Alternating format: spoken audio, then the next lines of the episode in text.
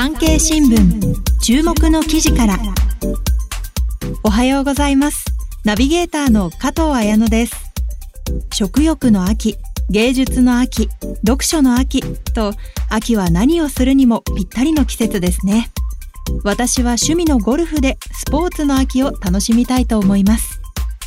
さて本日の産経新聞注目の記事からは Web 産経ニュースから気になる記事をコンパクトにお届けします。自衛隊中央病院でウクライナ負傷兵をリハビリ治療ロシア軍との戦闘で負傷したウクライナ軍の兵士2人が今年6月から7月の間自衛隊中央病院でリハビリの治療を受けました外国の負傷兵の受け入れは国内で初めてで2人の社会復帰を後押しする形となりました。皆さんは自衛隊中央病院という存在をご存知でしょうか？自衛隊中央病院は自衛隊医療の中核として昭和31年に開設されました。全国に複数ある他の自衛隊病院などから重症の自衛官を受け入れる最終高層病院として位置づけられています。開設以来、隊員とその家族向けの職域病院でしたが、平成5年以降は部外者にも開放。22年からは救急患者の受け入れも行っています。過去には新型コロナウイルスの集団感染が起きたクルーズ船ダイヤモンドプリンセスの患者の診療も請け負いました。その自衛隊中央病院がウクライナ軍の負傷兵を受け入れたというニュースです。詳しく解説します。傷兵は足を切断する重傷。病院では義足とリハビリを提供。ウクライナ軍の負傷兵2人は今年6月8日に来日しました。いずれも20代の男性で、1人は両足、もう1人は片足の膝下を切断する重傷を負っていました。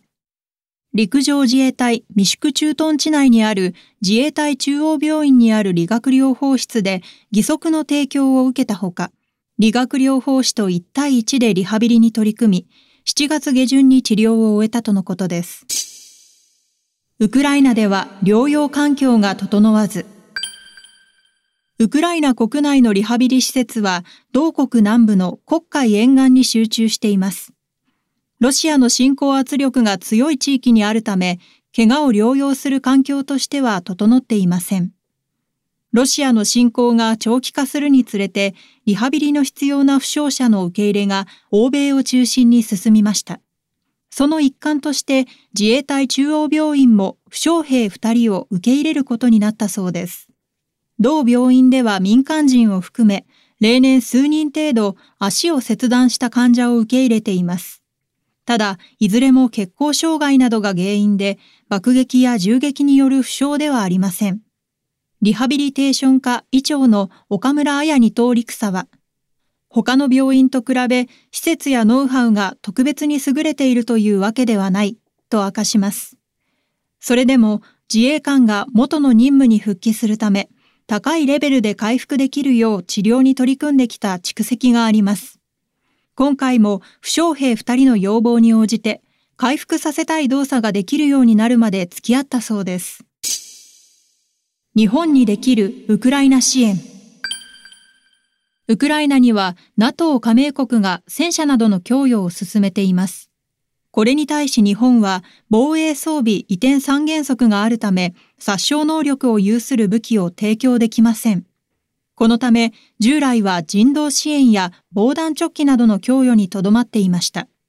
今回の負傷兵受け入れは一歩踏み込んで、より強い支援姿勢を示した形となります。